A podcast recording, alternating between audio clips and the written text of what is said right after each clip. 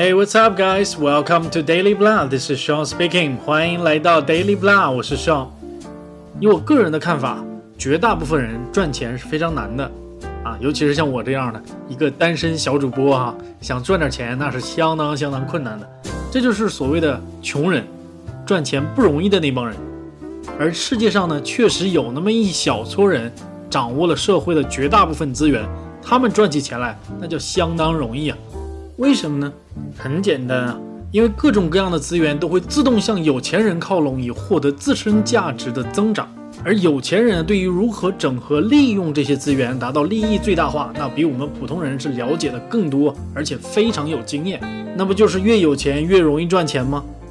所以有钱人啊，那叫赚钱；咱们没钱的人呢，那叫挣钱。别看只有一字之差呀，那可完全是两个概念啊。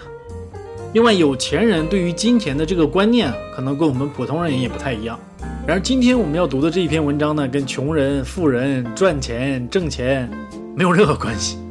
这篇文章讲述的是一个人在意外的得到一笔钱之后，这笔钱带给他的启发和思考。Maybe it's time to think differently about money. Something really strange happened the other day after I sat down with the universe and asked for a sensible father daughter type discussion about money. I said that I was entertaining the idea that it was being restricted by some limiting beliefs, namely, a belief that the acquisition of money was always going to be modest and slow. If you are interested, these limiting beliefs were wanting money is greedy. I will run out. I must protect what I have. Money is hard to make. I threw this question up in the air and put each one in witness box for cross-examination. I realized I didn't actually believe any of them to be true. I just needed to turn my body upside down to see more clearly. What if it wasn't about greed? Rather, money was a vehicle for helping yourself and others lead creative, healthy, and full lives? Probably old news to you. Was it my responsibility to ditch this limiting belief on behalf of more than just myself? Perhaps I needed convincing. Just as the conversation was getting into full swing, he swiftly departed, muttering something about lunch.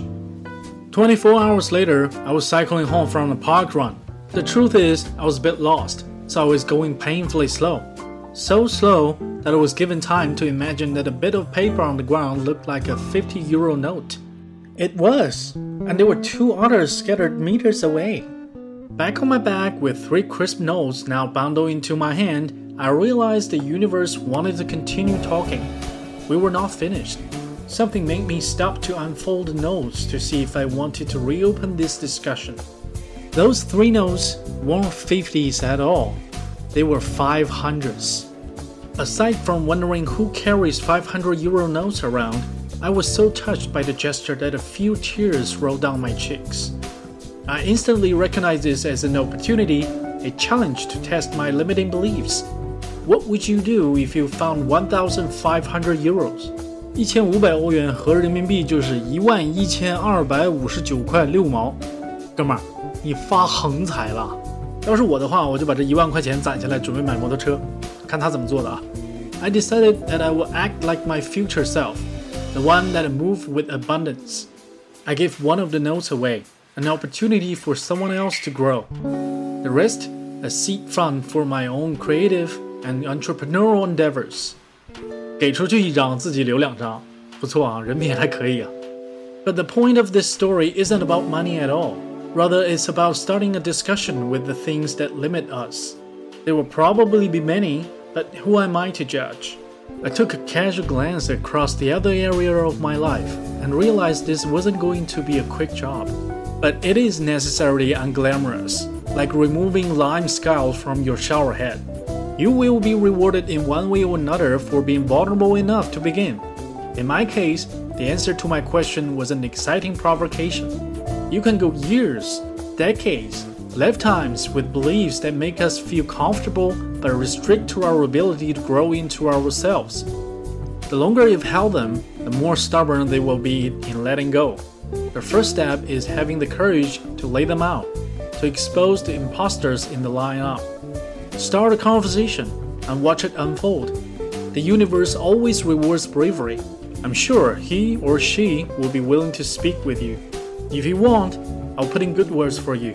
不是每一个人都能像他这么幸运啊，骑个自行车都能捡到一千五百欧元啊，合人民币一万一千二百五十九块六毛啊！我勒个去，在天朝那可是厚厚一沓啊！ 然而重点呢，并不是他捡到了这一千五百欧元，而是在捡到这三张钞票之前，他对金钱的一些思考，还有捡到这笔钱之后，他是如何处理这笔钱的。在这样一个物质爆炸、每一个人都追逐现实利益的时代，我想每一个人都应该重新考虑一下对金钱的观念。钱对于我们来说到底是什么？对于你来说到底是什么？好的，今天的节目就是这样。如果你喜欢我的节目的话呢，记得订阅。另外，帮我扩散出去或打赏一下，我也会非常感激的。你也可以关注我的微信公众号来获得其他更多精彩的内容。只要搜索 Daily Blah D A I L Y B L A H，连写没有空格就可以找到我了。All right, I'll see you next time. Bye.